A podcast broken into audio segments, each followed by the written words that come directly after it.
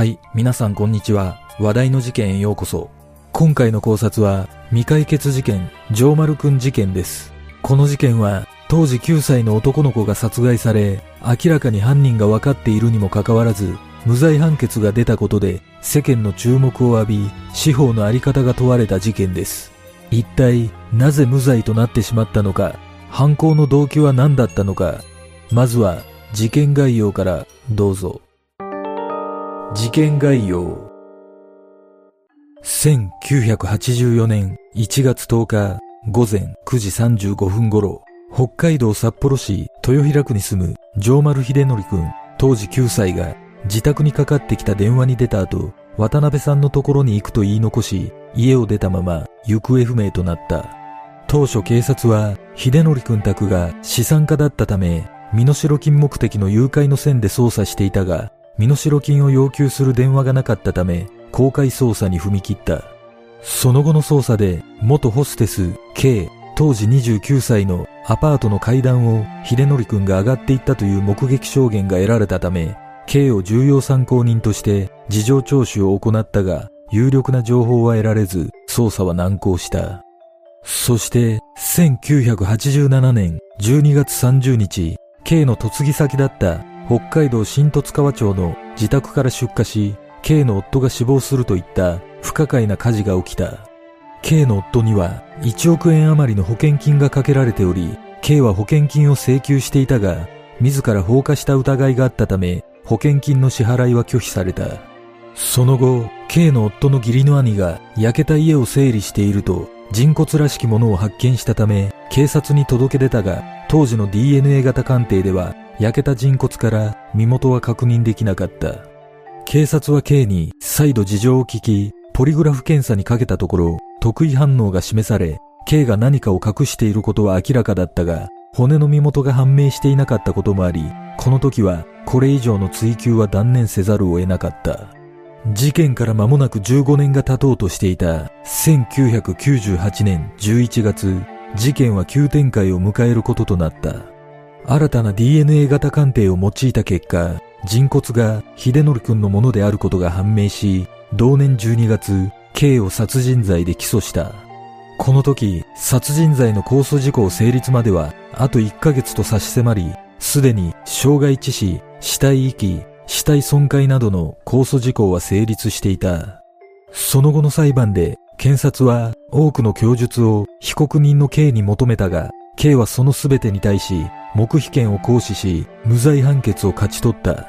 この判決は世間を揺るがし、司法のあり方について物議を醸すこととなり、大きな注目を浴びる事件となった。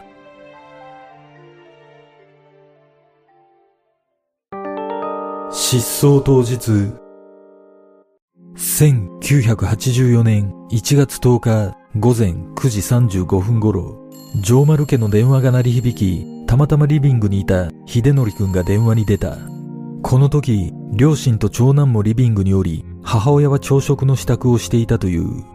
電話に出た秀則くんは、誰とも電話を交わることなく、そのまま応対を続け、年上の相手と話している様子で、はい、はい、わかりました。と小声で返事をしており、年上の人間に叱られているかのような様子で電話を切った。その様子を見て不審に思った母親が誰からの電話だったのかを尋ねると、秀則くんは返事をせず、ちょっと出かけてくる。と言い出した。母親がどこへ行くの？と尋ねると、渡辺のお母さんが僕のものを知らないうちに借りたらしい。それを僕に返したいと言っている。函館に行くと言っているから、車で来るから、それを取りに行ってくる。と、秀則くんは意味不明なことを答えたという。家族らは事情が理解できず混乱していると、秀則くんは玄関で長靴を履き始めていたため、母親が上着を着ていくように言うと、秀則くんは言われた通りジャンパーを着ると、そのまま玄関から飛び出していった。心配した母親が長男に秀則くんの後をつけるように頼み、長男が急いで家を出ると、前日に降った雪道を小走りに走っていく秀則くんを見つけたため、その後を追いかけた。しかし、二楽荘というアパートのあたりで左に曲がるのを確認した後、姿を見失い、困り果てた長男は二楽荘の周辺を探したが、秀則くんを見つけることはできなかった。しばらく周辺を歩き回っていると、二楽荘の隣に渡辺という表札の民家があることに気づき、長男は母親に報告するため自宅に帰った。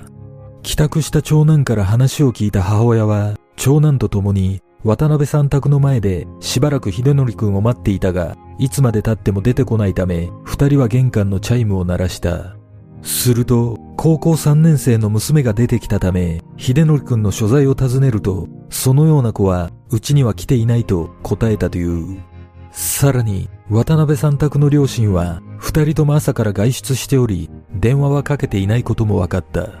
母親と長男は、その後もさらに周辺を探したが、秀則くんを見つけることはできず、父親に相談した後、その日の正午頃、警察に捜索願いを出した。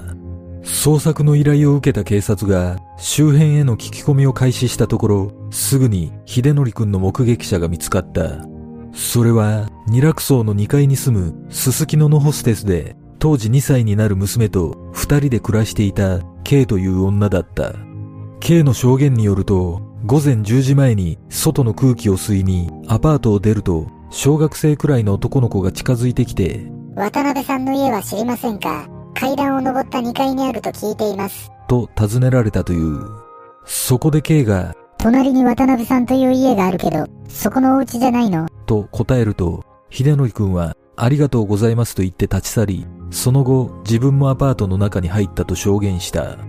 この証言をもとに、警察は、二楽荘の隣にある渡辺家に事情聴取をしたが、女子高生の娘は来ていないと証言し、任意で家宅捜索も行ったが、秀則くんはもちろん失踪に関連するような証拠も発見することはできなかった。その後も、秀則くんの失踪に関する新たな情報は得られず、公開捜査に踏み切ったが、行方につながる手がかりは全くなく、事件性の判断もできないまま、失踪という形で終結した。また、目撃者の刑にも徹底的な捜査が行われたが、失踪に関与した証拠などもなく、この事件は迷宮入りの一途をたどることとなった。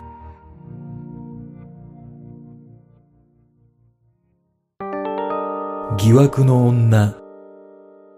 失踪当日、秀則くんの目撃を証言した刑には、当初から捜査関係者の間で疑惑の目が向けられていた。そんな K は、1955年に北海道日高地方のある漁村に生まれ、中学卒業までは地元で生活をし、兄弟には兄と姉がおり、それほど裕福な家庭ではなかったとされ、どちらかといえば生活は苦しかったという。中学卒業後、集団就職で上京し、都内の紡績工場に就職したが、すぐに退職し、間もなくして北海道に戻り、登別温泉のホテルの売店で店員として働いている。その後、19歳頃から熱海、神戸、横浜、東京などを転々としながら夜の世界に足を踏み入れ、ホステスとして働き、K が26歳の時に結婚して子供も生まれているが、わずか1年で離婚し、長女、当時1歳を連れて、札幌市豊平区のアパートに移り住んでいる。K はシングルマザーとして札幌のすすきのでもホステスとして働いていたが、この頃から借金が膨らみ、総額800万円以上の負債を抱えていたという。そして1984年1月10日、K が住むアパート付近で、城丸秀則くんが行方不明となる事件が発生し、その1週間後、生活が困窮していた K は、生活保護を申請し、さらに数週間後には、アパートから引っ越している。1986年、K はお見合いで出会った農家を営む S さん、当時35歳と再婚した。結婚前、水商売の世界にいた K と農家一筋の S さんでは生活や価値観が違いすぎるという理由で親族には大反対されていたがその反対を押し切る形で結婚し S さんは農家の手伝いもしなくていいという条件で K を迎え入れ新十津川町で新婚生活をスタートさせたしかし二人の結婚生活は親族の予想通りうまくいかなかった K は当然のように農作業を手伝わないばかりか、食事の用意もほとんどせず、娘を連れてパチンコに通い、一週間以上も家を空けることもあったという。また、専業主婦になっていた K は、夫の稼ぎを当てにしており、遊ぶ金も夫に出させ、S さんが家を建てるために貯金していた2000万円もいつの間にか使い込むような生活をしていたため、夫婦の関係は悪化し、家庭内別居のような状態になっていった。そんな生活の中、S さんはしきりに体調不良を訴えるようになり、仲の良かった義理の兄に、俺殺されるかもしれないと相談をしており、この時義理の兄は早く離婚した方がいいと忠告していたが、その忠告が実現することはなかった。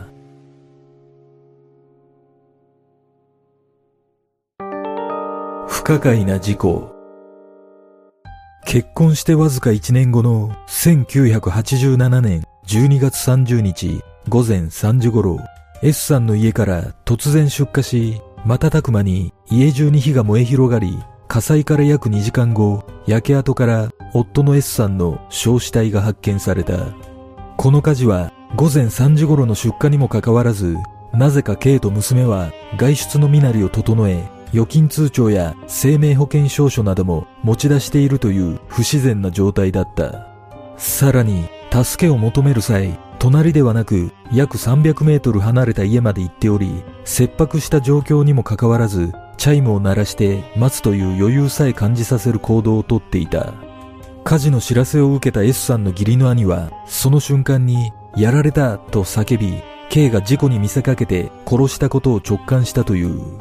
S さんの死後、1億9000万円もの保険金がかけられていたことが判明し、保険金殺人を疑った警察は、事件性があるとみて捜査を開始したが、放火の証拠が見つからず、立件は断念せざるを得なかった。しかし、保険会社は保険金の支払いを拒否し、K はそれを不服として裁判を起こしたが、後に訴訟を取り下げ、新十津川町から姿を消した。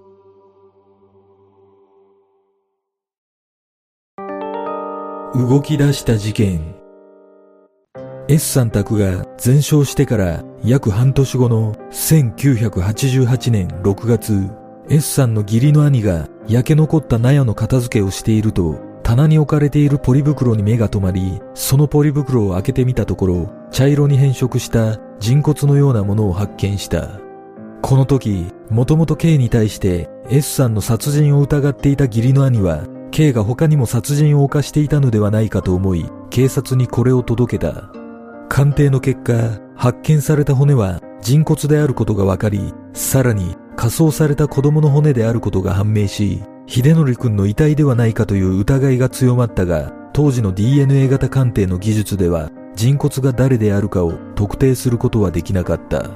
すでに、秀則くんの失踪から4年が経っていたが、警察は秘密裏に K をマークし続けていたため、すぐにこのことについて事情を聞いたが、そのようなものは知らないと、K が回答を拒否したため、事情聴取は3日間続いた。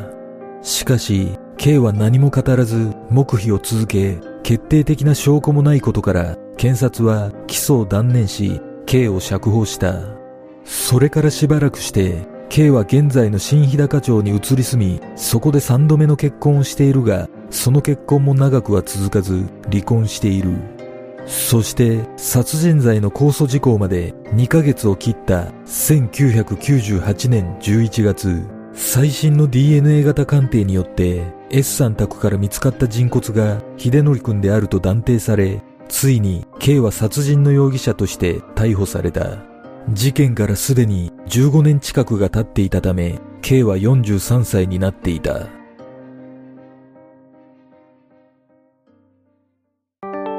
数々の状況証拠。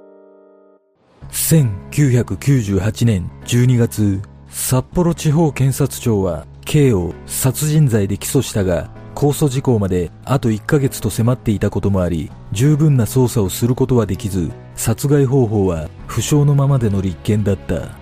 また、すでに該当する犯罪の多くが時効を迎えていたため、殺人罪以外では K を起訴できない状況に追い込まれていた。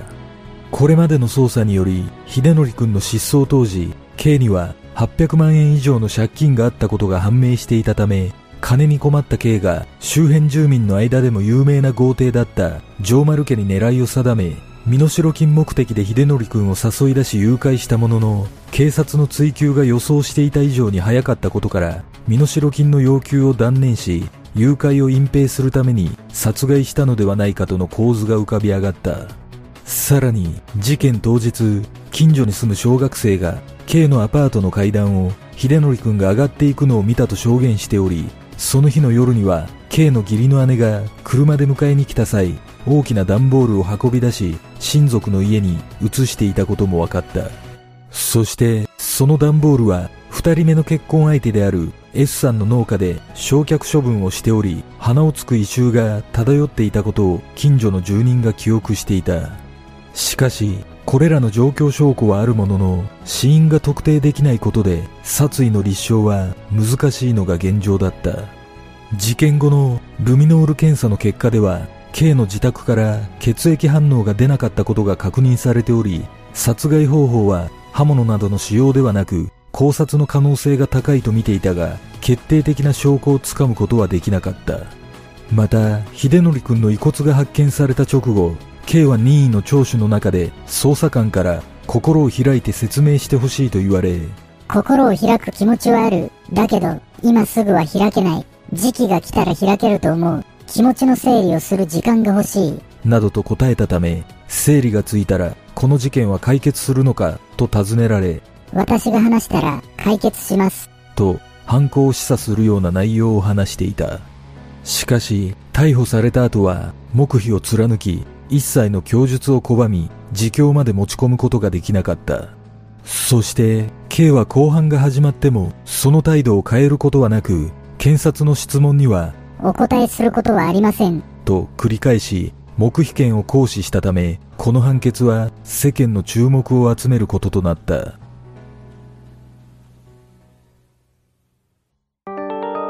異例の判決殺人罪で起訴された K の裁判の争点は、秀則君に対する殺意の有無だった。仮に殺意がなく誤って殺してしまった場合は過失致死となり、傷害行為によって結果的に死亡させてしまった場合は傷害致死となるため、これらはすでに時効が成立し、罪に問うことができない状況だった。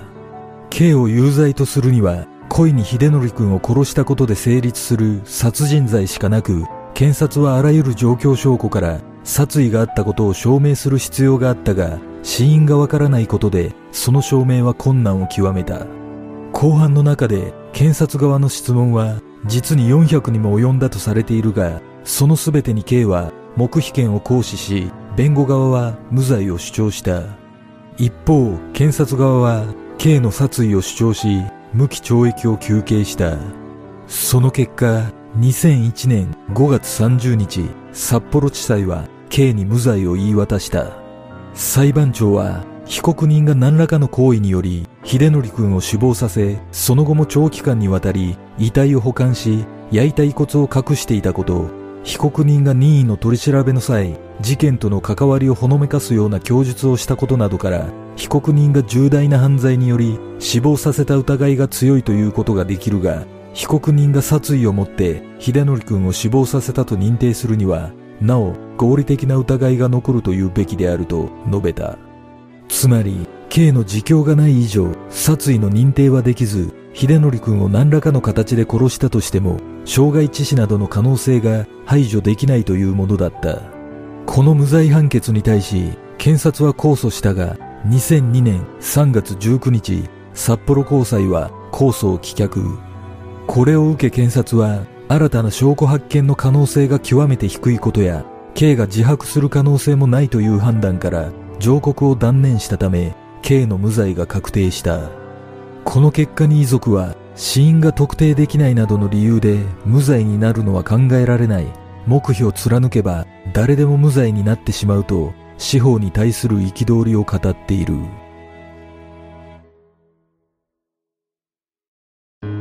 事件の真相とは？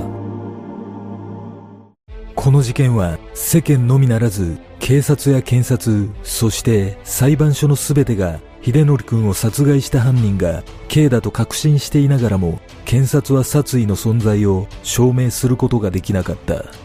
2002年5月2日無罪判決を受けた K は、交留されていた928日分の日当と弁護士費用の合計1160万円の支払いを求め提訴した。同年11月18日、札幌地裁は刑事保証金として928万円、弁護士費用250万円の合計1178万円の支払いを決定した。裁判では限りなく殺害した疑いが強いと認定されながらも、K は無罪だけでなく、国から刑事保障まで勝ち取る結果となった。実は裁判員制度が始まった2009年以降、殺人と殺人未遂の起訴率が4割ほど減ったことが検察統計で分かっている。裁判員は直接証拠を重視する傾向にあり、検察側が殺意を認める供述がない事件の起訴に慎重になっていることが一因とみられ、有罪率もわずかに下がった。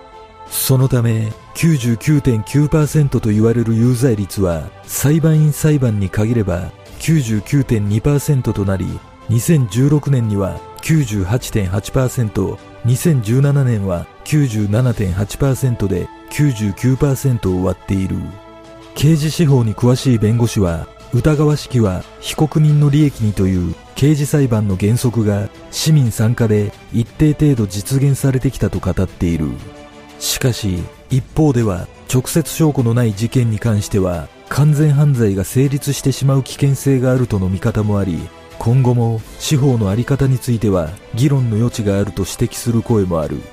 果たして秀則君が亡くなった原因は何だったのか K はどんな真実を隠しているのかこの事件の真相とは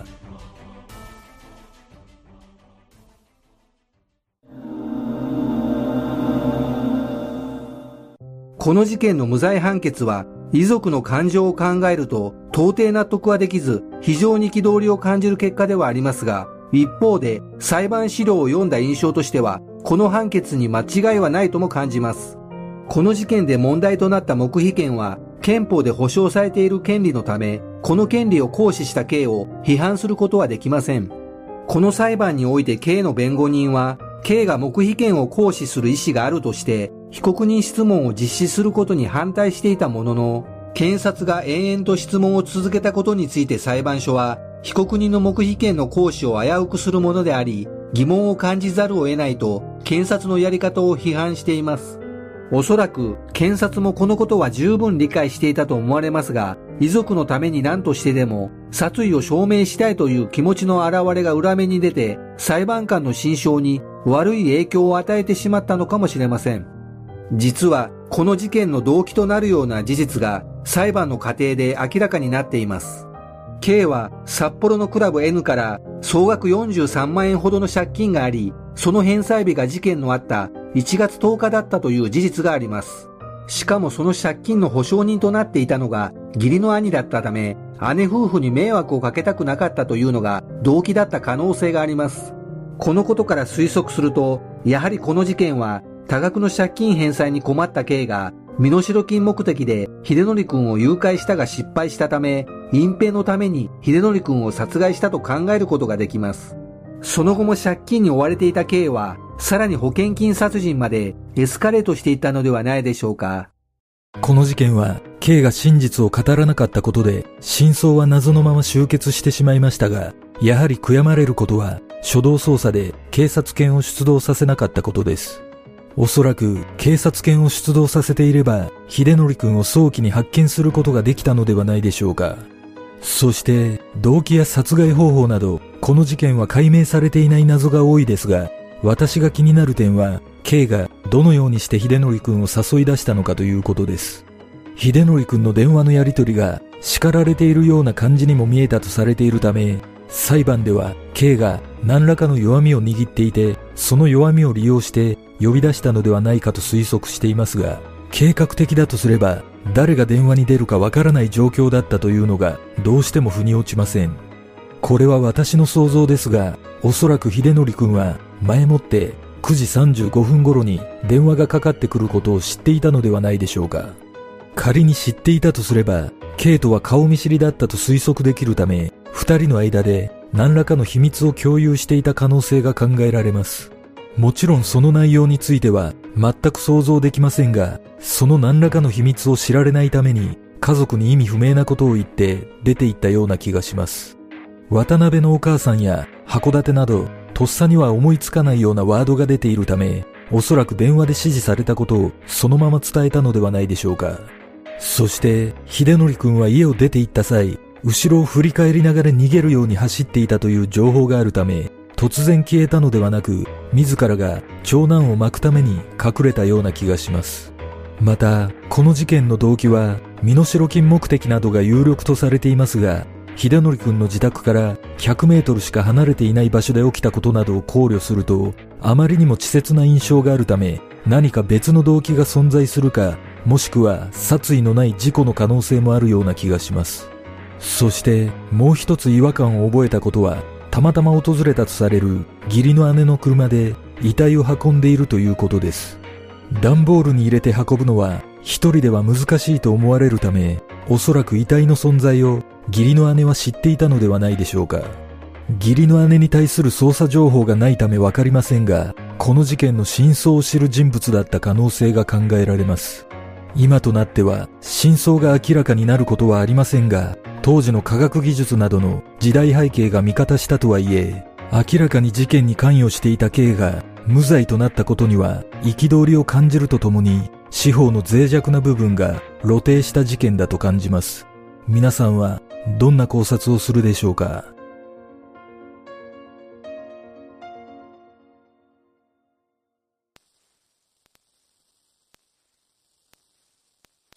では、今回の考察は以上となります。よかったら、グッドボタン、チャンネル登録お願いします。ご覧いただきありがとうございます。では、次の考察で